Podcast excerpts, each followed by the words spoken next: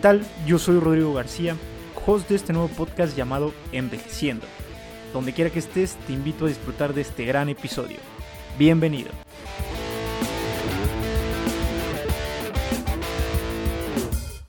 Hola, ¿qué tal amigos? Bienvenidos de regreso a su podcast Envejeciendo.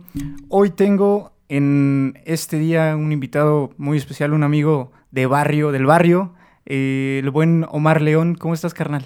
Muy bien, muy bien. Muchas gracias por la invitación y pues aquí estamos. Lo que tú quieras decirnos o sacarnos de información. A huevo, qué chido. Eh, pues como te decía, ¿no? El objetivo de este podcast es conocer un poquito de qué es lo que ¿Qué ha venido siendo tu vida? ¿Cuántos años tienes, hermano? 35 años cumplidos y bien vividos. Vámonos, 35, güey. ¿Cuándo los cumpliste, güey? En septiembre, güey. Ya está más cerca de los 36. ya a los 36, güey. Yo estoy muy ruco. Nah. Estás en la edad de la juventud apenas, carnal. A los 33 es cuando empezamos a envejecer, güey. O sea, realmente es cuando empieza a llegar los achaques, güey. ¿No te han llegado los achaques de la...? Sí, no, la cadera, los hombros, ya de cargar tantas, tantas bocinas, güey, ya, ya pasa factura. sí, ¿no? Este... Bueno, a ver, platícame un poquito cómo, cómo fue tu infancia, carnal. Porque, bueno, los que no te conocen te dedicas a la comunicación, ¿no? Eh, a ver, cuéntanos, si tú pudieras eh, presentarte ante alguien, ¿cómo te presentarías, güey? ¿Quién eres y qué haces? Soy Omar León y me gusta la música. La música ha movido mi vida desde que soy chico. Bueno, desde que tengo recuerdos de mi infancia, todo se ha movido en torno a la música. Entonces, por eso también estudié comunicación. Ah, estudié primero cosas de música, pero dije, no, creo que por aquí no voy. Me fui a comunicación y pues por ahí le seguí y al final del día es mi amante eterna la música.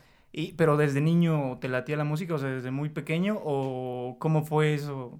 Desde niño uh, tuve muchas participaciones en la estudiantina de la escuela, entonces desde ahí empecé con literal desde flauta, empecé a tocar mandolina y de ahí me fui con instrumentos de cuerda ya como a los 8 o 9 años. Y a los 10 tocaba guitarra, charango, que era música más este uh, como latinoamericana. Y el cuatro venezolano, bueno, el charango es el que tiene caparazón de armadillo.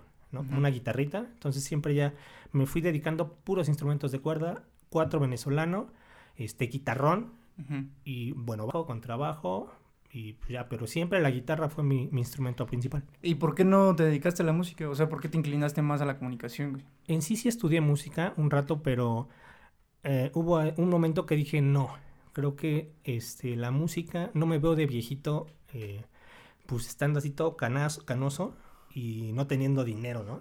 Que bueno, terminamos siendo igual, ¿no? Dije, no quiero vivir en un cuarto eh, sin nada y simplemente siendo músico, terminé siendo comunicólogo. Y viviendo en un cuarto sin dinero, ¿no? Pero o sea, por, lo mismo, güey.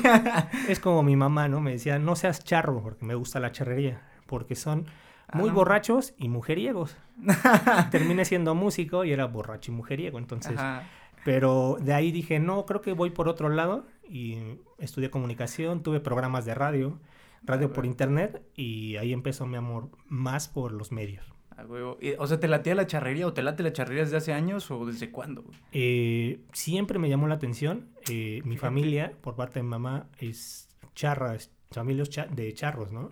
Entonces siempre me gustó los caballos. Nunca la practiqué, siempre fue nada más, ah, quisiera ser charro, pero nunca lo fui. Ok, o sea, fue como, nada más fuiste como un fanático, nunca te metiste a la charrería. Así es, ahí no me metí porque te digo que la familia decía que, no, mejor no, mejor otra cosa. Sea artista y pues ya, terminé siendo artista, estudia. y pues ahí estuvimos, digo, eso fue como la infancia y ya en la adolescencia, eh, con la guitarra, pues empezaron otras, eh, otros gustos, ¿no? Ya era el rock, conocí el rock en la secundaria y ahí fue como cambió mi vida con las letras con la música más estructurada y siempre eh, me fui por ahí, a pesar de que me encanta la música clásica, y yo también estudié guitarra clásica muchos años, entonces eh, lo empataba, la guitarra clásica eran mis retos y el rock era para echar relajo. Okay. El, ajá, eras el rockero que se iba a desmadre con, la, con los dos compas. O sea, en la secundaria fue cuando empezaste a armar la, la banda. Tocabas ska, ¿no? Tocábamos ska, eh, covers sobre todo, y, pero ya al, momento, eh, bueno, eso fue secundaria, nos gustó la fiesta, pero a mí siempre me gustó tocar sobre todo, ¿no? O sea, me encantaba la fiesta, pero yo era mucho de ensayar, o sea, yo ensayaba ocho horas al día. Literal iba a la, a la secundaria, llegaba y me ponía a ensayar música clásica. Y de ahí pues ya fue el rock, conocí el rock y lo empaté estudiando en la libre de música. Empaté eso ya entrando a la prepa y fue como la amalgama perfecta, ¿no? Era mi reto con la clásica, que era lo difícil para mí, y el rock era pues, cosa un poco más fácil y sí, para echar eh, fiestas sobre todo. ¿Y quién te presentó al rock? ¿Quién, quién fue quien te jaló un poquito a, esa escena? Porque bueno, la o sea, de la charrería al rock como que hay una un cambio muy muy drástico ahí, ¿no? Sí, bueno, fue un amigo en la secundaria, se llamaba Eduardo Lalo Delgado, le mando un saludo si nos está viendo. Y él me presentó muchos discos del MTV de, de esos años y a mí me encantó el rock en español, ¿no? O sea, el rock en inglés sí me gustaba de toda la vida, de los Beatles, sobre todo, eh, pero de ahí ya empecé a conocer otras cosas en español y digo, bueno, al menos esto sí lo entiendo. Bueno, los Beatles también, pero era así como de, mm, me cuesta un poco más de trabajo, pero siempre eh, el rock en español ha sido mi vida también. Ok, ¿y con qué banda te empezaste a identificar del, rock en español? Ah, como fue más hacia la guitarra, empecé con Caifanes. Con la célula que explota, el ta, ta, ta, ta, ta, ta. Esa fue la primera canción que empecé a tocar con los, con los libritos de Musifácil, no me acuerdo cómo se llamaban. Y de ahí pues ya fuimos viendo otras cositas eh, más complicadas, ¿no? El ska me encantó porque también tenía ya un, un mensaje político. En la prepa ya me metí más hacia el lado marxista, este, el comunismo. Entonces repartíamos volantes con la banda que yo escribía, ¿no? En el día del trabajo, el primero de, el primero de mayo, hacíamos tocadas y ya yo repartía flyers con información de vamos a hacer este cambios, bla, bla, bla, bla. Ajá. O sea, siempre fue el, el mensaje eh, político de hacer cambios en, en, en esta sociedad, ¿no? Y, y, con quién tocabas, quién era la banda, o sea, eran amigos de secundaria, los con los que te juntabas a tocar ska, o, y solamente tocaban ska o era eh, un repertorio de todo, un poco de todo. En la secundaria empecé a tocar con uh, no me acuerdo cómo los conocí, pero eran gente del barrio también. un amigo que vivía también cerca de por aquí donde estamos, que se llamaba, eh, bueno, le decían el cloro, creo que se llamaba Miguel. Igual sí lo, lo conocen por ahí. Él fue el que me empezó a, presentar a la banda. Era un baterista, el Buga. Este, Sandra, ella escribía. Siempre me gustó cómo escribía. Eh, pero al final yo entré también a darle la guitarra, ¿no? Y ya yo me convertí en el primera voz sin querer queriendo y pues ahí también ya eh, le daban súper bien, pero yo ya tenía otra, otra educación musical y pues ya no, ya no sentía como la, la vibra con ellos y dije, no, yo creo que necesito otra cosa, ¿no? Y empezamos aquí en el barrio, eh, tocaba en el coro de la iglesia, por cierto. Ah, qué loco. También estuve muchos años y ahí conocí a otro, otro amigo, a Quique, a Luis Enrique y él es como mi Paul McCartney. Yo soy el John Lennon, siempre he dicho, y él es mi Paul McCartney. Y él me presentó a otros chicos de aquí de la colonia, que también viven muy cerca de aquí, que tenían una batería y querían hacer un grupo. Pero no tenían este, más que una batería vieja y le pegaban con ganchos, con las maderitas de los ganchos. Entonces llegué y me dijo, vamos a verlos ensayar, no pierdes nada. Vamos, vamos. Llegué y no sabían tocar. Nada, te digo que tocaban la batería muy vieja con palitos de ganchos, ¿no? O sea, la pasión la traían, pero la técnica, nada. Las ganas las traían, pero no sabían más que las notas do, re, mi, fa, sol, así, pero no sabían acordes, nada de eso. Entonces estuvo padre porque sí vi la, la vibra y vi las ganas y dije, vale, vamos a, vamos a hacerlo, ah, ¿no? Y poco a poco les fuimos entre enseñando, porque él también es muy buen músico, enseñando y llevándolos a todos. Entonces estuvo bien padre porque pues, crecimos juntos. Por eso dices que es la dupla Paul este yo, ¿no? Porque como comenzaron una banda los dos y como que la levantaron de cierta forma, ¿no? Eh, pero entonces tocaban puro ska o se dedicaron realmente a otras, o sea, también tocaban otras cosas. No, tocábamos otras cosas literalmente de rock en español, ¿no? Desde Caifanes, eh, ¿quién más? Babasónicos, creo que íbamos a tocar, Jarabe de Palo, Hombres G, o sea, todo lo que se escuchaba, sobre todo en los años 80, porque yo también soy el más chico de mi familia, ¿no? Y mis hermanos son mucho más grandes que yo. ¿Y tus hermanos siguieron esa línea de, o sea, ellos también llevaron esa línea del rock en español o, o la de otra cosa? Sí, bueno, a ellos les tocó el boom, ¿no? Del rock en español, de Soda Stereo, Hombres G, Caifanes, pero ellos no se dedicaron absolutamente a nada de, de la música, ¿no? Ellos son, aparte yo soy la oveja negra, ¿no? De la familia, siempre he sido al que más le gusta la fiesta, al que más le gusta... Los más chicos tenemos eso, carnal. Yo creo que sí es, es algo que ya hay tendencia por ahí en, los más eh, pequeños de la familia, porque sí, yo también soy así, ¿no? Como que mis hermanos son más tranquilos y a mí me late más la fiesta, la diversión, el rock. Eh, y estar más en el desmadre, ¿no? Pero, pero pues, qué chido que, que fueron comenzando esta, esa banda, la levantaron, ¿no? Porque, o sea, dentro de la escena del pueblo, pues, yo recuerdo, mi primo es Carlos, un amigo tuyo desde hace años también, ¿no? Que también es de, la, de esa generación más o menos, ¿no? O sea, eh, en esa escena iban empezando apenas en el pueblo, pero ya estaban levantando muchas bandas, ¿no? Sí, fíjate que estuvo también interesante eso porque aquí me contaban que hace muchos años tocaban en los 70s o 60s rock de ese, ¿no? De los Teen Tops, ¿no? Este, Enrique Guzmán, todos. Todos ellos aquí también había bandas. Increíblemente, yo dije, ay, güey, qué buena onda, ¿no? Este, el señor Fermín, bueno, mi tío ah, Fermín también tiene una guitarra, una Gibson, me dicen que muy bonita, en paz descanse, por cierto. Este, que empezaron ellos también a tocar rock and roll. Entonces está padre, yo no lo sabía. Pero sí, ellos como que lo dejaron y hubo una larga laguna aquí de grupos y de bandas y gente que se interesara, ¿no? Entonces me pareció bien padre que fuéramos nosotros también. Fuimos punta de lanza, como dices, de Carlos. A ellos eran primos del baterista, bueno, son primos del baterista y no tenían instrumentos. Adrián, ¿no? Adrián. Adrián eran primos de con Carlos. Compadre Adrián León. Entonces, este, no, pero también eso fue una travesía, ¿no? Conseguir instrumentos que nos los rentaran, luego los compraron, los compró Adrián, ¿no? O sea, todo esa de ahorrar, comprar equipo también. Sí, porque igual el, el, la, la, música es cara, ¿no? O sea, ser músico es caro, o sea, tener un instrumento, este, incluso cuando se te descompone, tener, tienes que ir a, darle mantenimiento, ¿no? Entonces, por ahí les costó, ¿no? Supongo, les costó un poquito empezar a armarse de su equipo. Sí, exactamente, fue, fue bien padre, o sea, la verdad sí era eh, complicado porque no teníamos dinero, ¿no? Bueno, nosotros, al final del día, pues estábamos muy chavitos, ¿cómo lo conseguíamos? A veces yo me iba a tocar en los camiones. ¿Cómo crees? No Sí, para conseguir para nuestro equipo. Qué chido. Que creo que nunca conseguimos más de 200 pesos al día, pero bueno, era como representativo nada más, ¿no? Sí, sí, sí. Estuvo padre eso. Y siempre ah, es padre y siempre les das una moneda, ¿no? Yo algún día toqué y era bien padre sentir, ¿no? Veía a mis, a mis amigos en el camión y me decían, ten 10, 10 pesos, ¿no? Y yo, ay, qué buena onda, gracias, ¿no? Pero realmente, o sea, tú no lo ocupabas tanto como para la comida o cosas así, más bien era enfocado a la música. A la música, digo, gracias a Dios también aquí teníamos ya todos nuestra casa, nuestra familia, no éramos como los grupos de ciudad, de alguna manera, ¿no? Que si vienen desde abajo, desde el barrio mm, posiblemente más pobre y es como una escapatoria. No, nosotros lo hacíamos de hobby. Sí, sí, sí. Pero yo nunca lo tomé como hobby, ¿no? Eso ya también fue para mí el punto de quiebre. Ya en la prepa, este, yo sí quería ser músico, yo sí quería dedicarme a eso, ¿no? Yo, yo seguía con mis ocho horas ensayando, estudiaba música clásica los sábados, me paraba a las cuatro de la mañana entraba a las 7 en México, tomábamos mi camión, mis papás siempre me apoyaron, agarramos el, eh, un camioncito para irnos ya directamente ahí a la libre música y a las 7 ya estaba tomando clases. De 7 a 2 de la tarde yo estaba tomando clases. ¿Cuánto tiempo estuviste tomando clases? ¿Cuántos años? Por Como cuatro años. Cuatro años. Híjole, qué chingón. Y ya, pero en la semana iba a la prepa.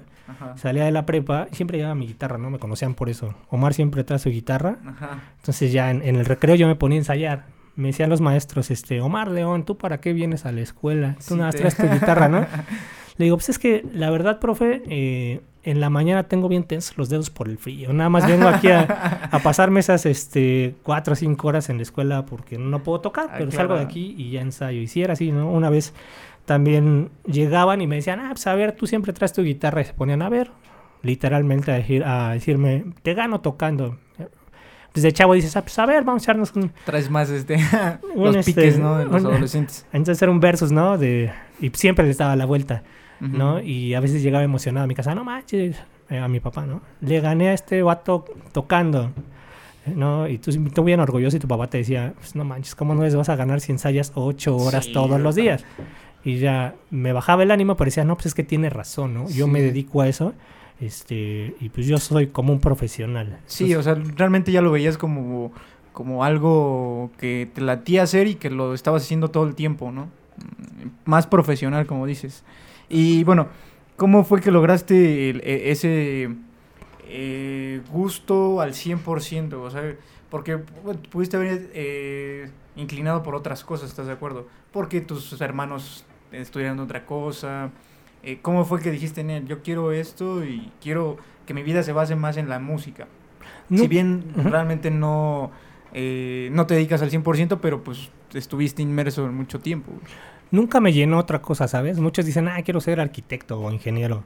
O sea, tú no te veías como otro algo más. No, sinceramente, bueno, yo estudié, mi papá siempre quiso que fuera ingeniero. Y yo en la prepa estudié área 1, que es de lógico matemáticas, ¿no? Y lo pasé y hice los dibujos, de todo lo que tú quisieras. Pero incluso estudié un semestre también de ingeniería, ¿no? En electrónica y comunicaciones. Pero no, nunca, nunca me llenó, ¿sabes? Incluso cuando estudié ingeniería en electrónica me prestaban, tenía una clase optativa y me prestaban el estudio de la universidad este, y les decía, yo quiero aprender a utilizar todos los equipos de audio, ¿no? Por ejemplo, por eso ahorita te preguntaba de eh, los equipos de audio que utilizaban. Y pues dije, no, yo quiero hacer eso. Me, iba, salía entre clases y me quedaba ahí experimentando con sonidos, todos los midis ahí, ¿no? Entonces sí, era bien padre. Dije, no, yo quiero estudiar música. Terminé mi semestre, lo terminé bien. Dije, no, yo quiero estudiar música. O sea, le dijiste a tu jefe, ¿sabes qué? Yo no quiero ser ingeniero, quiero dedicar a la música al 100% y empezaste a a hacer otras cosas, ¿no? Para, en pro de... Exacto, y ahí, ahí, también fue cuando me di cuenta de que había un mundo, ¿no? Además de ser músico, que también estaba el audio, que había también programas de radio, que había técnicos que trabajaban atrás del escenario, que sí estaba padre el, el, relajo y la fiesta, pero también estaba bien padre hacer otras cosas interesantes. Ajá, como que todo lo que englobaba, englobaba la música, ¿no? No solamente tocar o sino el tema de la producción, ¿no? este, y dices que estuviste en radio, ¿a los cuántos años empezaste radio? Bueno, radio ahí fue radio por internet.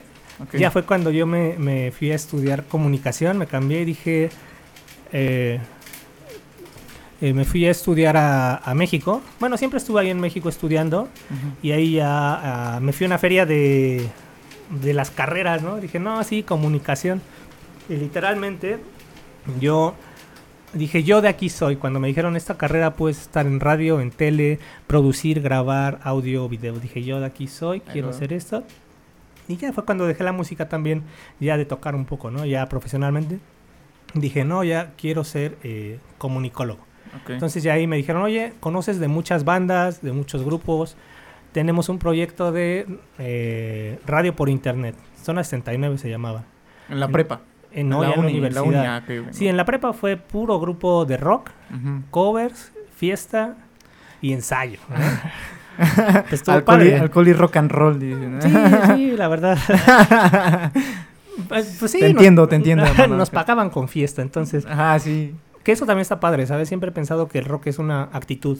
Ajá. Si te falta la actitud, por mucho que ensayes, por mucho que toques igualito las canciones, no, lo, no lo sientes, ¿no? Muchos nos decían acá, hay muchos grupos que ustedes le dieron eh, voz o que iniciaron eh, con ellos, pero se deshicieron y nunca pudieron dar un mensaje, ¿no? Como ustedes que tú te ibas a la lucha eh, del marxismo, del comunismo, socialismo, tú sí lo hacías, ellos no, ellos tocaban por sonar igual y ustedes sí querían expresar otras cosas. O sea, traías un fondo, ¿no? En, en, lo que estabas haciendo, no solamente lo hacías por, por la habilidad o por tener algo más, ¿no? Sino claro, había un fondo. En sí el rock te da eso, ¿no? Te da la posibilidad de dar un mensaje y mi mensaje era ese, protesta, igualdad y pues también estar eh, en la fiesta y podías dar un mensaje, ¿no? Sobre todo era eso, darle un lugar a cada uno y yo me expresaba así siempre. Sí, de hecho, de hecho me platicó por ahí eh, Aldito que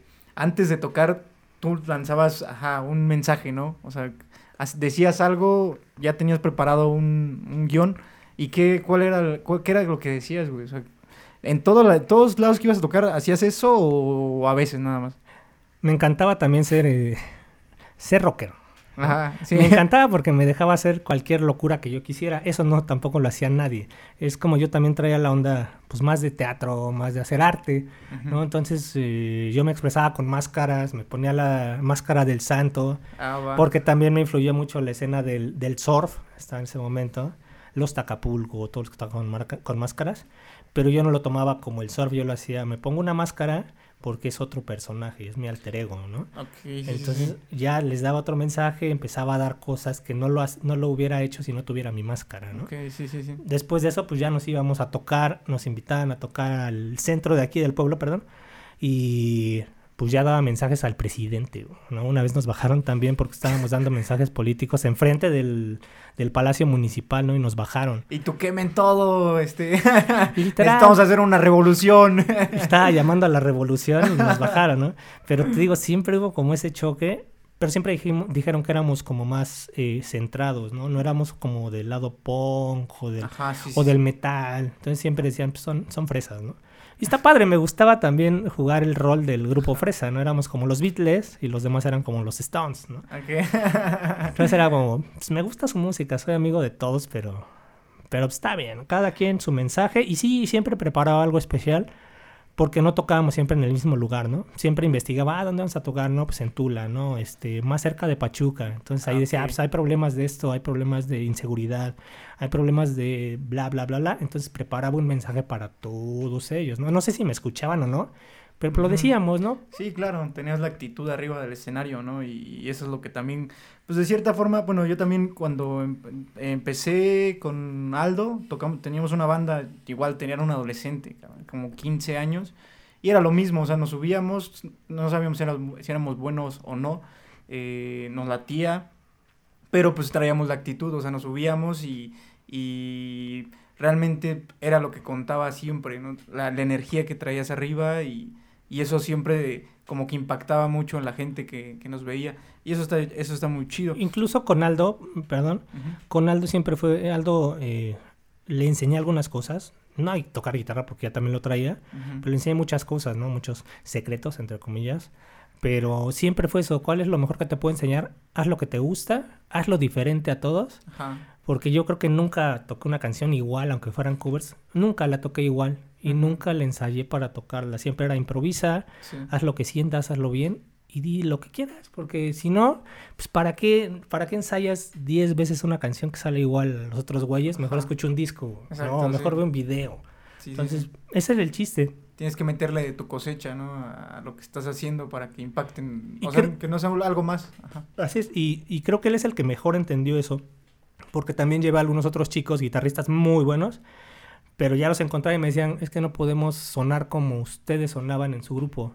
Y me decía, güey, pues ustedes tocan mejor mil veces que nosotros. Mil veces suenan mejor. Y me decían, no, güey, no podemos transmitirle al público esa vibra.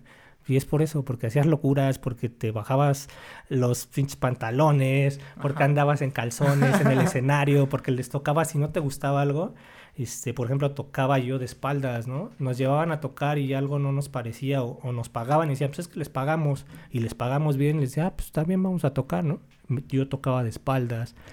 Después ya me decían, ¿por qué tocaste de espaldas? No, pues nos pagaron para que nos escucharan, ¿no? La gente. Entonces, Esa parte de rebeldía, qué chido, qué chido, qué buen pedo. Oye, hablabas de los Beatles. ¿Cómo te pegó la fiebre Beatles? O sea, veo tu playera, pero aparte de eso, digo, por, por hace años... Y también tatuaje. Ajá. Aquí traigo un y por, y por de hace años también sé que te gusta mucho, güey. O sea, ¿en qué momento y quién fue el que te, te jaló a...? Los Beatles... Bueno, es que eso también ya lo traigo en, mi, en mis cromosomas, creo. Eh, no recuerdo quién me, me llevó ese gusto. Creo que en la secundaria tocamos una canción, la de uh, And I Love Her en los Beatles, eh, con todos nuestros cuates, cuando salimos de la secundaria, dije, guárale. Y me gustaron y los empecé a escuchar ya más de la prepa. Dije, no, estos vatos tienen, están muy viajados, ¿no? Ya investigando. ya me enteré de todo lo que hicieron. Dije, wow, creo que ellos son, wow, ¿no? John Lennon, sus letras también eran eso, ¿no? Buscar cambio. Exacto, sí, Yo soy así, ¿no? Sueña algo y lo puedes este, convertir en realidad. siempre, siempre fueron mis, mis gurús y mis guías en la música, en experimentar y pues por eso me gustaron, más que las letras era su expresividad en todos lados. Ajá, sí, sí, como que la marca, ¿no? El hecho de, de compartir algo y de también pelear por, por cosas que, que valen la pena, ¿no? Eh, en muchas de las letras de John y Paul manejaban eso eh, y también hablaban sobre la guerra, ¿no? De este, de este tema de basta de guerra, eh, luchaban por la paz con, a través de la música, ¿no? Pero, eh, ¿a tu papá no le latía eso o, o, cómo...? Sí le gustaba a mi papá, pero creo que pocas veces fui influenciado por la música de mi papá. O sea, él no escuchaba casi música y cuando escuchaban era más de otro género, ¿no? De la música, exacto, muy de antaño. Sí, sí. Como el cha-cha-cha, cosas así que escuchaban en las fiestas. Que son bonitas, pero que no tienen nada, eh, un poco de relación con rock o todo lo que escuchabas tú, ¿no? Que ya después sí, con el ska, ¿no? Ya, ya era más del lado de por ejemplo, Maldita Vecindad, ¿no? Que eran los pachucos. Entonces ya comprendías muchas cosas de las de sus canciones, de sus letras, que así es el, el barrio, ¿no? El pueblo, eh, pues escucha cha-cha-cha, escucha cumbias, y ya todo se fusiona y el ska por eso terminó siendo para mí la, la mejor salida de lo que yo tenía también de, la, de lo que escuchaba en mi pueblo o aquí, y también de mis papás, de mi familia, o en las bodas, ¿no? También decían que eh, si tocamos en bodas, y sí, sí tocamos en bodas, pero siempre nuestra música, ¿no? Nunca creo que tocamos tal vez una o dos cumbias, pero porque nos gustaba, ¿no? El tecladista tocaba cumbias, entonces siempre le hacíamos burla y... Tocaban, tocaban de repente cumbias nada más. Pero bueno, es un, un género también muy atractivo latinoamericano, ¿no? Que rifa muy, muy chido. Cañón, me decían, por ejemplo, y después vamos a entrar a eso, creo que tú quieres para allá, eh, de Los Ángeles Azules, ¿no? Ajá. Entonces ahora están de moda.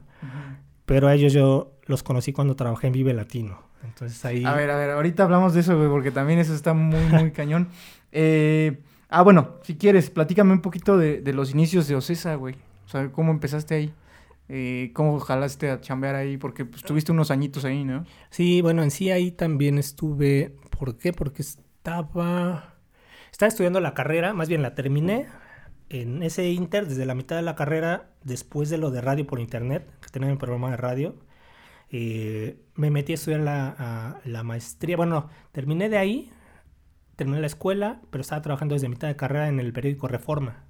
Ah, Entonces ahí estuve haciendo algunas cosillas de reportero, editor, y me gustó siempre ahí, por ejemplo, me gustaba meterme, siempre me pusieron en la, en la sección de espectáculos, de música. Entonces yo me iba a cubrir cosas de eh, eh, cantautores eh, o de rockeros, mejor dicho. Entonces me iba al, hard rock, por ejemplo, y no me dejaban entrevistar a la gente porque estaba muy chavito. No me veían así como de, entonces, entonces me subía y me trepaba a la azotea para bajar en los camerinos sin que nadie me viera y ah, entrevistaba y sacaba cosas y por ahí este, sí publiqué algunos artículos. Eras un, un, buen periodista, ¿no? O sea, querías a huevo la, historia, la, la nota. Que saliera la nota como fuera. Entonces ahí empecé haciendo esas cosas y ya terminé ahí. Se vino la crisis del 2008, si no mal recuerdo. Este, y ya a lo mejor tú que estás chavito, bye, gracias este, por participar. Hay gente que sí tiene su familia. Dije, pues sin problema, ¿no? Terminé mi carrera y de ahí me fui a estudiar una maestría. Bueno, estuve estudiando mi maestría también en comunicación, en comunicación digital, que también tiene que ver con lo que hago ahora. Ajá. Eh, y todo se une, ¿no? La música de ahí la medio dejé, pero siempre estuvo ahí, siempre, siempre la música. Me llamaron de Ocesa porque uno de mis amigos, no podíamos trabajar, tuve una beca y no podía trabajar como eh, de manera ah, legal. Entonces tuve que esconderme y que me pagaran por fuera. Ah, me dijeron, oye, este, bueno, yo trabajaba en la escuela para mi beca y además de eso me iba medio tiempo a Ocesa, me llevaron a Aldea Digital, que era un, un evento entre Telmex y Ocesa, y era gente puros geeks, ¿no? De tecnología, Y de ahí entré como trainee, decía, ¿no? De, de probar en todas las áreas. Y estuve como cuatro meses y dije, ya estuve de trainee, ahora quiero probar el lado de conciertos. Yo creo que jodí tanto al que me tenía ahí que dijo, ya, te voy a pasar ahí. Me pasaron y pues fue lo mejor que he tenido, ¿no? Te estaban armando una agencia, una mini agencia interna de comunicación digital. Ajá. Entonces estaban todas las cuentas de Twitter, de Facebook, en ese momento, ¿no? Y pues yo eh, quería entrar a Vive Latino. El Vive Latino siempre fue para mí como lo máximo de lo máximo y siempre querías pues ir ahí y estar en el escenario con las bandas de rock y decías, wow, es, nuestro sueño, ¿no? y... ¿Cuántos años tenías cuando, cuando ya te pasaron al área, a, a conciertos, para cubrir conciertos y demás? Como 26. A mi edad, güey, no, es 26 años, fíjate. Ya andabas ahí en los conciertos. Y, y este, ¿cuánto tiempo duraste en Ocesa? Como tres años y medio, cuatro años. Como tres años y medio. ¿Y, y cómo fue conocer a tus músicos favoritos, güey? O sea, porque eh, la neta te envidio, güey. O sea, porque yo creo que todos quisiéramos estar ahí, ¿no? ahí donde están antes de entrar al escenario, este, pues topártelos en el after. ¿Cómo fue conocer a tus ídolos, a tus, a tus, a tus músicos favoritos, güey? Es un sueño hecho realidad, la verdad. Lo primero es sacarte fotos con ellos, ¿no? Después de una semana se te pasa porque te hacen burla en el trabajo, ¿no? Te dicen, eres un, eres un report fan.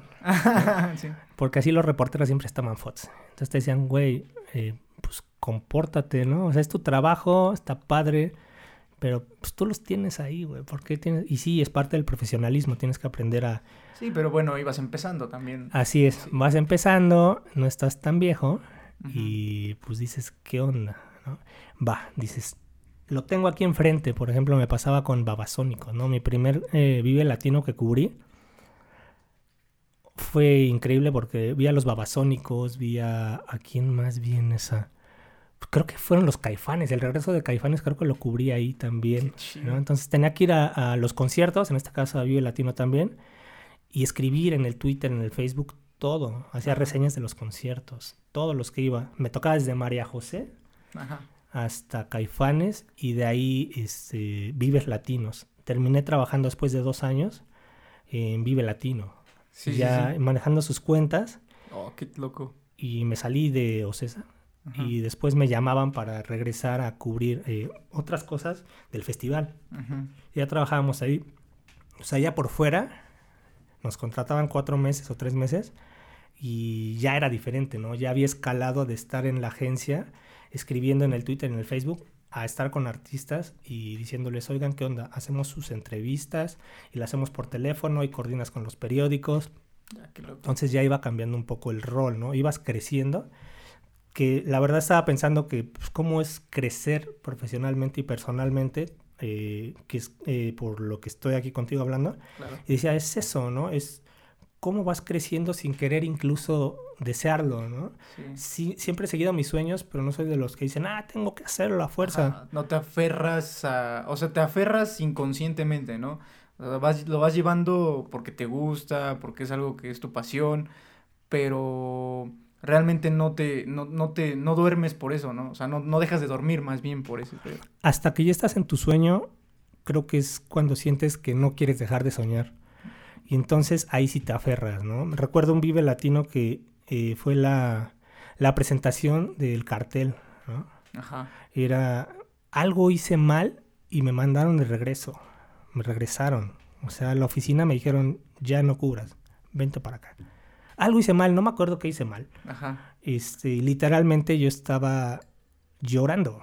O sea, estaba diciéndoles, ¿por qué? O sea, me trajeron de regreso en algo que es este para mí lo mejor que hay y pues no, o sea, me equivoqué en algo. Me dijeron, literalmente me dijeron, es la final, el Vive Latino. Esta solo fue la semifinal. Jugaste mal, te tuve que sacar. Dice, prepárate para la final. Ah, qué loco. en la final tuve a cargo también a un equipo de 35 gentes que iban y cubrían a los grupos en vivo escribían y aparte regresaban otras personas a escribir la reseña de la presentación, los fotógrafos, los diseñadores y yo lo llevé. Entonces ah, fue así como, esta es la final. Terminé, todo salió perfecto y tocaba un, grupo en inglés, no me acuerdo quién era, creo, creo que Blur. Ah, Blur. Y dije, ahí nos vemos, terminaron ya los grupos en español, que era lo que, lo que me interesaba. Dije, ahí les encargo el changarro, ya me voy al hotel a descansar, nos vemos mañana. ¿Cómo crees? Qué chido, güey. Qué, qué, qué, qué loco el, el, como dices tú, ir creciendo inconscientemente. Y bueno, lo veo ahora en ti, ¿no? Por lo mismo de que dices en la música. O sea, siempre ha sido la música y llegar a ese punto de ese sueño, el poder eh, coordinar a tanta gente, el poder este, involucrarte con los músicos, ¿no? Eh, ¿Cómo eran los afters, por ejemplo? O sea, te tocó, supongo que ir a afters de bandas. Este, a ver, por ahí cuéntanos una historia, güey. Saca una historia de, de un after que, tú te acuerdes que sea memorable y con quién. Bueno, después de Vive Latino siempre estaba el... Más que el after había un... se llama Hospitality, es una carpa. Entonces terminan de tocar y se van al Hospitality, todos los grupos. Pero hay de todo, este, el alcohol que quieras. Pero imagínate, desde las 11 de la mañana están ahí y entran y salen y... Ajá. Esas son épicas las que hay ahí, te tatuabas ahí, incluso te regalaban tenis ahí, pero eso pues, no podía entrar más que los grupos y gente, pues nada, así. Entonces veías pasar al lado de ti a, a este, a escape, ¿no? A los de Ah, escape y dices, órale, ¿no? Yo con el ska o algo. Ah, al- sí, tú el ska, más sí. local, pues ves a los estrambóticos, ¿no? Y dices, ah, órale, va. Pero pues esas siempre fueron épicas. Después de cada día de Vive, La- de Vive Latino era así. Yo cuando trabajaba ya en Vive Latino, cubría festivales, me llevaba pues, un trago, una botella para eh, festejar el día en, en el hotel. Y al otro día a las 9 de la mañana otra vez, aunque terminamos a las 6 de la mañana de fiestar, pues a darle, ¿no? Entonces, eso era mítico, épico, los afters de Vive Latino. Pero si me dices de un concierto, tal vez con Armando Palomas. ¿no? Ah, creo que sí me habías contado. A ver, cuéntame un poquito más de eso. Entonces, él, él lo entrevisté para un Vive Latino. eh, él estaba muy contento. Él tocaba en el Alicia ese día, me acuerdo. Y tocaba con Real de 14. Ahí fui, lo entrevisté en su hotel y me decía, este, pues a ver, empecemos con la entrevista, eh, pero vamos a echarnos un trago. Pues bueno, sacó una botella de tequila, empezamos a echarnos un trago. Empezamos a hablar de todo y de nada. Le hablan y le dicen, oye, ven al soundcheck porque tiene una pregunta para ti. Oye, vamos al soundcheck, a la Alicia que está tres minutos caminando y la seguimos ahí la, la conversación. Perfecto. Muy bien. Llegamos ahí y era ah, para algo de José Cruz, de este Pepe Cruz de Real de 14. Ajá. Eh, ya es que él tiene esclerosis y es- era a favor de él esa tocada y llega y le dice, oye Armando, este, ¿quién va a cerrar? Le dice José Cruz. Y Armando le dice, maestro, ustedes van a cerrar, ustedes son los estrellas. Y Armando sabía que también mucha gente, casi la mayoría, iba a verlo a él, ¿no? Ok. Entonces tuvieron que aguantarse hasta que tocara Pepe. Pero desde ahí lo respeté muchísimo y seguimos la entrevista. Ya estábamos con algunas copas de más. O sea, nunca te cortó, nunca te dijo, ¿sabes qué, güey? Voy a tocar o voy a ir acá. ¿no? Nos, Vamos a seguirle. nos fuimos a- hasta allá, escuché eso, seguimos el soundcheck, seguí entrevistándolo y al final eh, terminamos de eso, nos fuimos a su hotel de after, al, al Hotel Milán, Ajá. y ahí este, seguimos la entrevista y terminé diciéndole, perdón, creo que hay cosas que no puedo yo publicar de lo que este, me estabas diciendo. Y él también me decía, ¿no? Que el, eh, los artistas son gente común y corriente y los admiramos, pero que ellos también les duele la cabeza, se enferman del estómago. Y, y en ese punto fue cuando nos pusimos una borrachera increíble y le dije, creo que no puedo publicar. Y desde ahí siempre es la única entrevista que no he terminado hasta el día de hoy. ¿Cómo crees, güey? Y no lo he vuelto a entrevistar porque eh, somos compadres y... y- y- y- y imagínate las fiestas en el Hotel Milán, en la Suite Florencia, si hablara, si esa suite hablara, ¿no? por cierto, escuchen su disco, y así se llama el, el disco Suite Florencia. Imagínate, rentaban todo un, un piso en ese hotel, ahí en la, en la colonia Roma de Ajá. este, Álvaro Obregón, toda, todo un piso. No. Y ahí Y llegaban todos los fiesta. artistas. Este, él invitaba, por ejemplo, a, al que te imagines, al que te imagines llegaba ahí, ¿no? Y todos pues, a la fiesta. Qué loco. Y te, o sea, aparte de él, ¿qué otros amigos hiciste ahí? O sea, de tus, de tus eh, músicos ajá, artistas favoritos. Uy, pues de todos. Hice- Compas, así que digas tú, la Em. neta los conocí y nos hicimos amigos. En paz descanse a Lalotex, Ajá. muy buena persona también.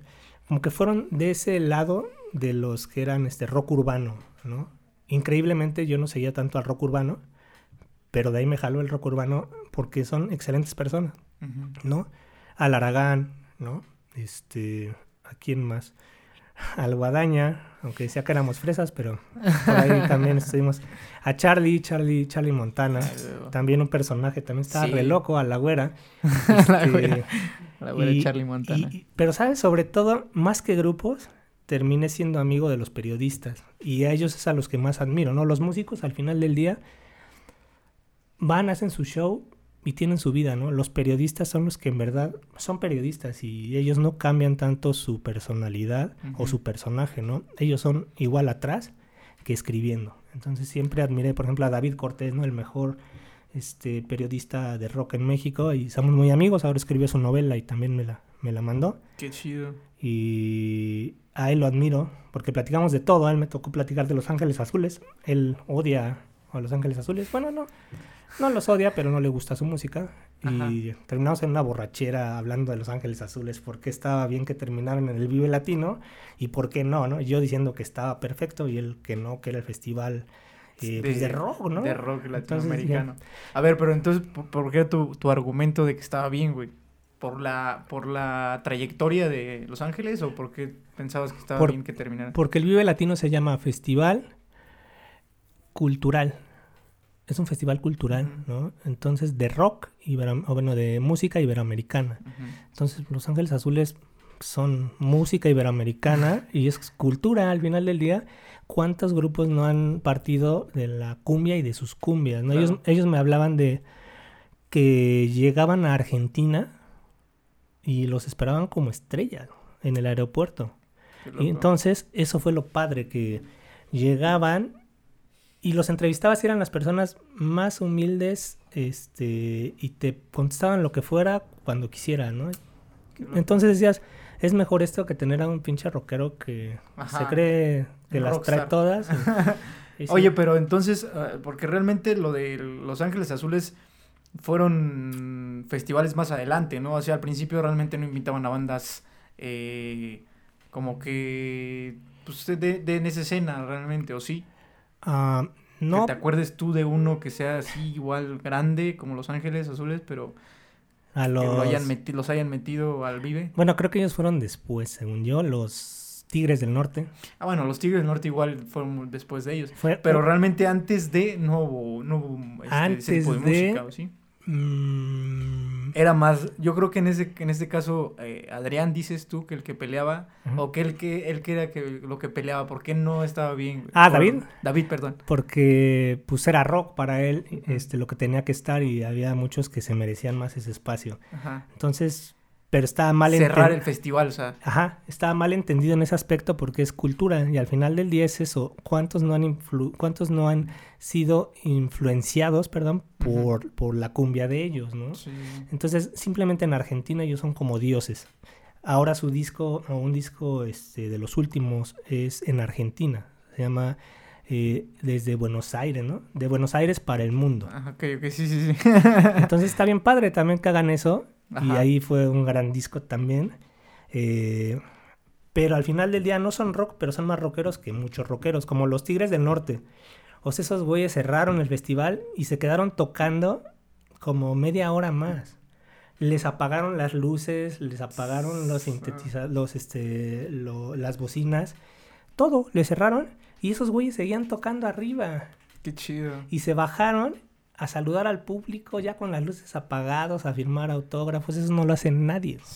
Para mí es el, mejor grupo que ha tocado o cerrado, bueno, no, el Vive Latino para mí tal vez es Madness Ajá. y los Specials. Los Specials, sí. Entonces, pero bueno, el, de rockeros son más rockeros los Tigres del Norte que, todos los grupos. que cualquier otro, otros ah, este, rockeros eh, mexicanos, ¿no? Así y latinoamericanos y de todo el mundo. ¿eh? ¿Y quién, o sea, te tocó entrevistar a mucha banda? ¿Quién ha sido el, más payaso, el más mamón para, para darte una entrevista? ¿O quién te costó más el poder llegar y decirle, oye, dame una entrevista para... Bueno, de este lado era diferente porque éramos los que les pagábamos, ¿no? Literalmente éramos los dueños del festival. Bueno, yo no, ¿no? Nada más era el empleado, pero llevaba prensa o cosas de prensa y fue fácil siempre con, con ese mote de venimos de Vive Latino, venimos de Ocesa. Por ejemplo, me acuerdo mucho de una que disfruté así cañón, que era con Giovanotti. Ese güey es un músico que digo, wow, no, no, no, cañón. Y él nos dijo, oye, este, sí, entrevístame, ¿le hablas? Y habló creo que una hora conmigo. Nos dijo 20 minutos. Dice, perdóname, estoy paseando a mis perros en Nueva York. ¿Podemos seguir hablando así? Sí. Y me, dijo de que le gustaba ir a la Basílica de Guadalupe, O sea, me dijo un buen de cosas en una hora. O sea, no fueron 15 minutos ni media hora, fue Una hora. toda la hora completa y queríamos seguir hablando. Y ya le dije, no, tenemos que cortar. Por ejemplo, él fue increíble. Los caifanes, ¿no? Saúl me costó mucho trabajo llegar hasta él, ¿Ah, sí? pero terminamos haciéndolo. eh, porque son un poco especiales los que los manejan. Sí, sí, sí. y Sí, de hecho creo que Saúl no salió en el en este documental, ¿no? De ah, ¿cómo se llama? Que salió en Netflix, no sé si ya lo topaste, del rock lati- en Latinoamérica.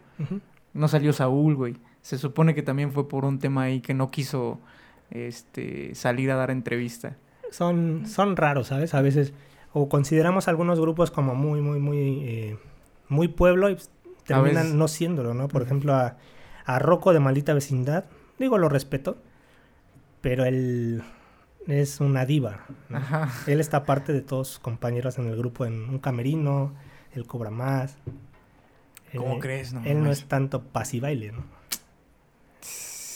Ya destapó aquí Omar a Rocco.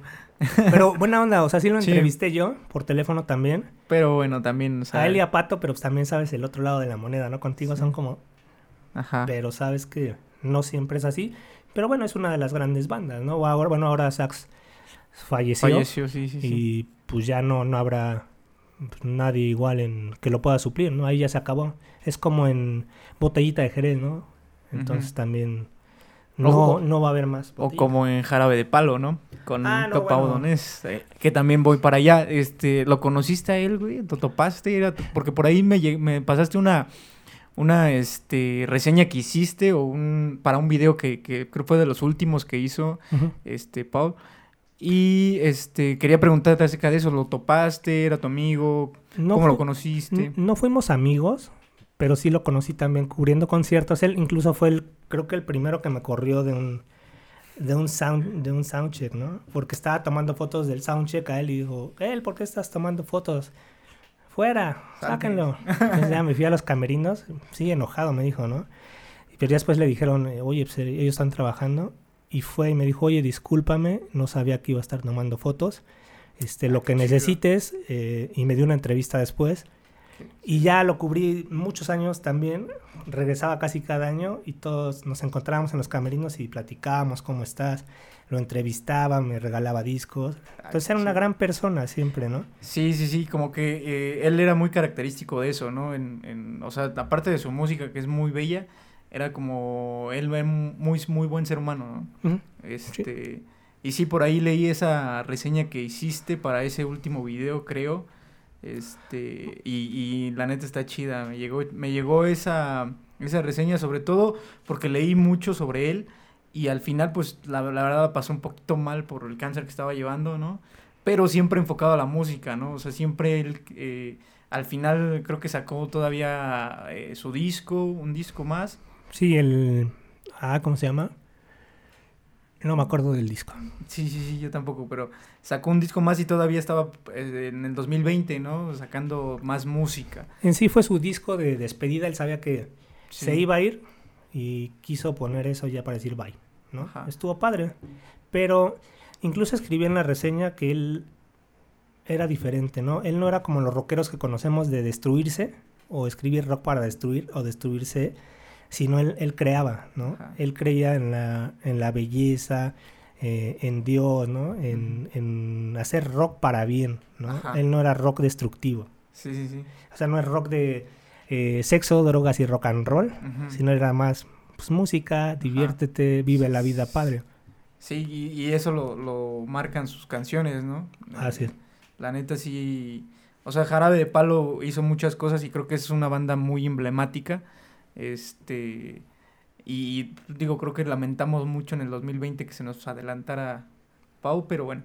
Qué, qué chido que lo llegaste a topar y qué chido que lo llegaste a entrevistar, ¿no? Este, son de las cosas que, que te da la vida y qué chingón, cara. Qué bueno. Eh, ahora platícame un poquito de, de el amor, güey, el amor. Vamos a hablar un poquito del amor. Este, pero no el amor de relación amorosa con otra pareja, sino con, con tu hijo, eres papá, ¿no, güey? Este, con Luca, ¿no? Se llama Luca tu, tu Sí, hijo. Luca, Luca Luciano. ¿Cómo, ¿Cómo fue eso? O sea, ¿cómo ha sido ese proceso de ser padre? ¿A los cuántos empezaste a ser- a los cuántos tuviste a tu hijo, güey, más bien? A los 28. 28, güey, qué chingón. 28. ya, no. Sí, me acuerdo y... Nunca, nunca lo había pensado. no, la verdad, no. Hasta hice cuentas. Digo, ¿cuántos años tiene? ¿Y cómo fue ese cambio, güey? O sea, porque, digo, para, yo creo que para todos es un poco difícil eh, experimentar esas cosas nuevas, ¿no? Porque incluso, pues, no, luego no nos vemos siendo padres. Pero bueno, al final de cuenta eh, pasa. Lo eres. Ah, lo eres. ¿Y cómo fue ese proceso, güey? ¿Cómo fue? Cuéntame. Bueno, primero te voy a pedir una chela más. Claro, güey. Bueno, estamos de regreso en el podcast. Me comentabas acerca de cómo es, fue ese proceso de ser papá, güey. ¿Cómo, cómo, cómo te llegó eso, la paternidad? Bueno, también tiene que ver la música y tiene que ver Vive Latino. Cuando ah, trabajaba en Vive Latino... No me digas que lo concebiste en el Vive Latino, güey. no, pero fue con un, fue con un disco de los babasónicos, por cierto. qué? El Carolo. Ah, va, va, eso está chido. Pero es que los babasónicos son muy así, ¿no? Cachondos. Cachondones, sí, a huevo. sí, pero bueno, tuvo que ver porque su mamá se ganó unos boletos y yo se los di, pero no, no fue por ellos, ¿no? No fue por los boletos y terminamos hablándonos y conociéndonos y pues de ahí llegó Luca. Ah, va, va, va, va. O sea, viene con de la música, güey. Que vive latino y de la música. Entonces dije, bueno. Y ahí, pues conocí a su mamá. Eh, le quisimos poner Luca por Luke Skywalker. Que a ti te fascina. Somos fans de Star Wars. Y Luciano, porque soy fan también de la ópera. Por mm. Pavarotti, ¿no? Ajá. Entonces de ahí, pues, en primera es su nombre, ¿no? Cuando nació, lo primero que hice antes de decirle hola, conté sus dedos, de los pies, de las manos. Estaba chido, dije, perfecto. Está completo. Chingón. Y dije, puse mi celular, no le dije hola ni nada, puse mi celular, puse la de Beautiful Beautiful Boy de John Lennon. Terminó, le puse pausa, le dije bienvenido, llegaste, es tu primera canción. Qué loco, güey. Así empezó y Luca se cambió, me cambió la vida, ¿no? Por él quise dejar la música o estar en los, en los conciertos, por la fiesta, por todo esto y pues sí, dejé Ocesa por él y terminé trabajando en Palacio de Bellas Artes, que fue casi lo mismo.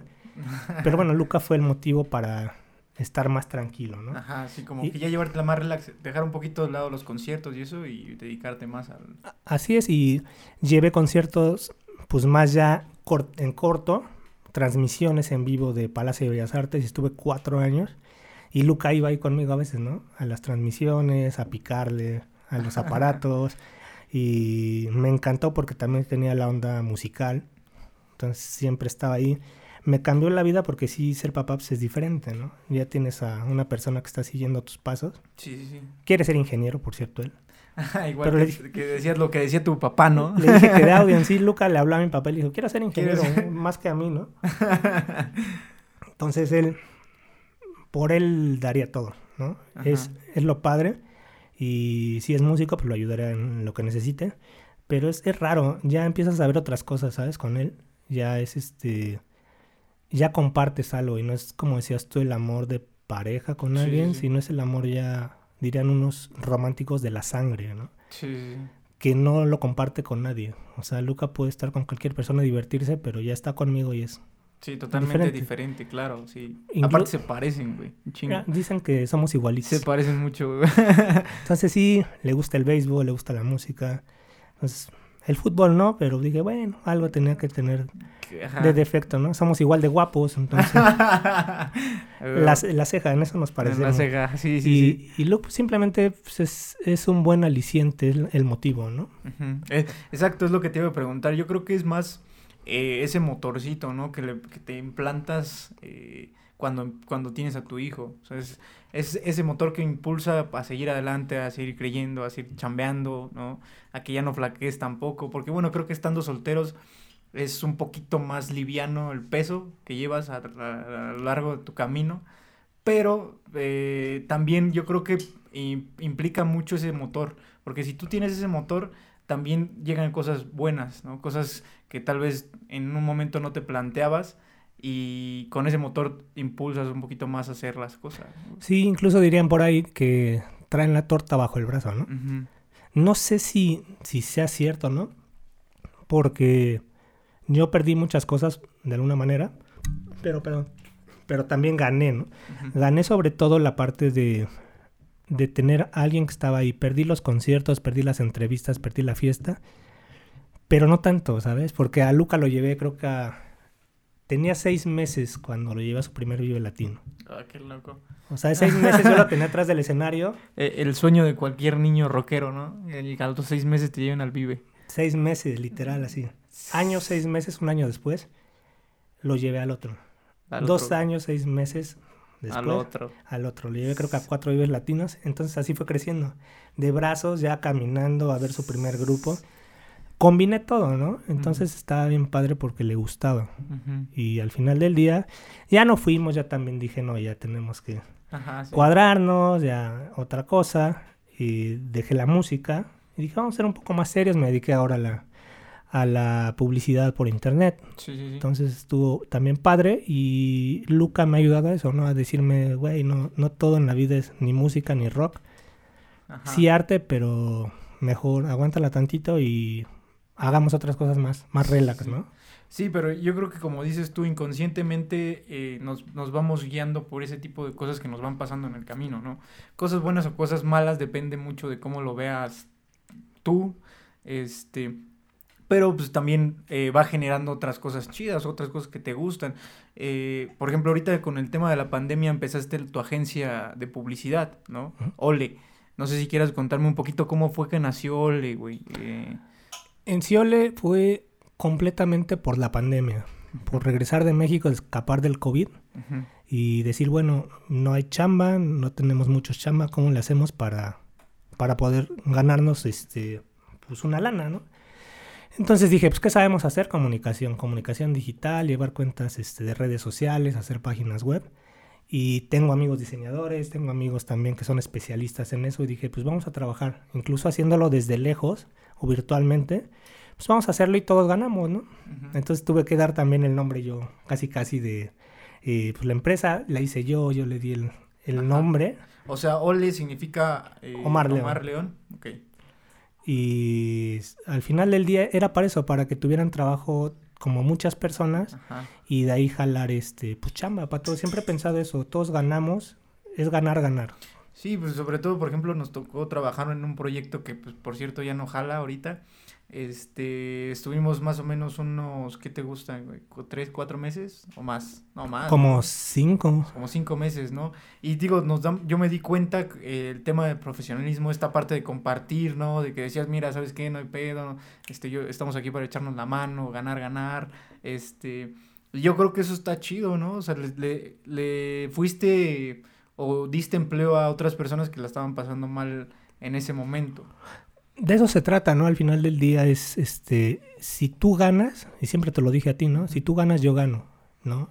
Aparte, digo, somos eh, amigos, conocidos de toda la vida, y sobre todo es eso, todos serían mis amigos porque todos pueden hablar bien de mí. ujú. Entonces, como gano en eso. Al final del día, la, el dinero, para mí, o sea, es importante porque eso vivimos, Sí, claro. pero el dinero sale sobrando, también es tu trabajo y no lo haces todo por dinero, ¿no? Yo no entrevistaba a grupos por dinero, aunque me pagaban, yo me divertía, decían, si te divertiste no trabajaste, Sí, pero sí me pagaban por eso, ¿no? Entonces es eso, todos ganar sin pensar solamente en la retribución económica, sino de crecer, ¿no? Por ejemplo, en tu caso, es crecer profesionalmente, pero también personalmente, ¿no? Y eso no te lo va a dar ni el dinero ni nada de eso.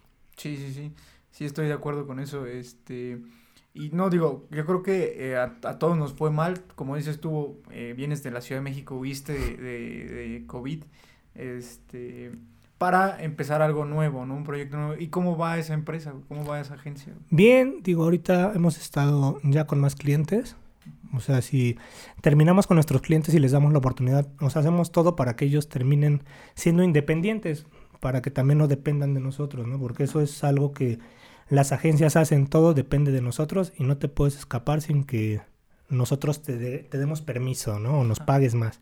Entonces yo no, yo hago las cosas para que puedan también ellos ser independientes después de que terminemos nuestro contrato y eso es lo padre, ¿no? Conmigo no estás obligado a nada y también te ayudo con eso. Tú aprendes un poco y eso le gusta a la gente, ¿no? Terminas un contrato y ya tienes otros dos u otro. Entonces, eso, también es moverse, ¿no? De parte de la empresa, eso es lo que buscamos. Sí, es como una cadenita, ¿no? También, o sea, obviamente esas personas te recomiendan, sabes que, que hiciste bien una buena chamba y obviamente vas, va a llegar alguien más, ¿no? Eh, sobre todo, bueno, te, yo, yo te agradezco sobre todo esa parte porque creo que aprendí mucho. O sea, a partir de ese momento creo que empezaron a llegar muchas ideas, proyectos. Yo creo que también este proyecto de envejeciendo ya viene desde hace un año, pero materializarlo como tal, eh, aterrizarlo, creo que sí viene mucho de esa experiencia que tuve con, con Ole y contigo, este, con Es Cosa de Salud que pues, realmente ya no jaló tanto, pero que que creo que sí es una parte importante de cómo vamos creciendo y de dónde vas agarrando eso, ¿no? Sobre todo. Esa experiencia, ¿no? Al final del día son experiencias que tienes, son experiencias de vida y todo suma. Al final del día estamos vivos, todo suma y estamos para eso, para ayudar a la, a la gente, ¿no? Así es. A mí me, encanta una, una frase de, de, Gustavo Cerati en una, en una rola que se llama, que dice más bien, todo me sirve, nada se pierde, yo lo transformo, ¿no? Y eso yo creo que está muy grabada porque pues, de todo, todo lo que hacemos en la vida, en algo tenemos que rescatar lo chido, ¿no? Lo, cosa que nos sirve a nosotros para eventualmente hacer otras cosas que vengan de eso. Y pues está chingón eso. Por ejemplo, ahora que dice Cerati, este... vamos a meter a Cerati, y no vamos a acabar. La de la canción de Adiós, ¿te acuerdas de ella? ¿Sabías que esa le escribió pues su hijo, ¿no? La mayoría de Benito, ¿no? Entonces eso, ¿no? También es esa parte de, eh, pues decir adiós. Sí, sí, sí. Es crecer, ¿no? Decirle adiós a una empresa que trabajaste. Sí. Todo depende de decir adiós, creces y pues ya. Y viene algo más, algo mejor. ¿no? Así es. Claro, yo creo que eso es algo muy chingón. Y bueno, carnal, yo creo que para cerrar este, este podcast, ¿qué, ¿qué viene? ¿Qué proyectos vienen? ¿Qué, ¿Qué andas haciendo este, ahorita? Yo creo que sigue, bueno, la empresa sigue, seguir trabajando, crecer y también personalmente ya es este, pues hacer otras cosas. Además de eso, tengo mi lado artístico igual y ¿Ah, escribir, escribir cuentos o una pequeña novela, no lo sé. Estamos en eso. pues ya nos dirás, ¿no? Para también este, calarla y poder compartirla, que yo creo que es lo más importante.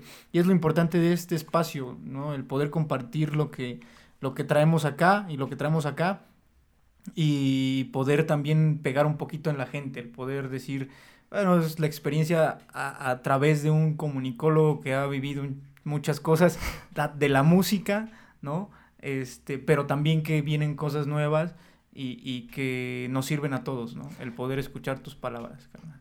Muchísimas gracias por la invitación y ahí estamos. Ok, este, ¿dónde podemos este, encontrar la agencia? ¿Cómo la podemos buscar por ahí en Facebook, en ah, todos lados? En Facebook es es este ole-on y en internet es www.ole-on.com. Eh, ok, de todas maneras por ahí van a estar apareciendo y luego los que escucharon en Spotify igual por ahí este eh, si lo quieren buscar la agencia de Omar León para que topen todo eso, eh, les ayude a la publicidad, ¿no? Sobre todo a crecer su empresa y nada, carnal, agradecerte bastante que te pudiste dar una vuelta.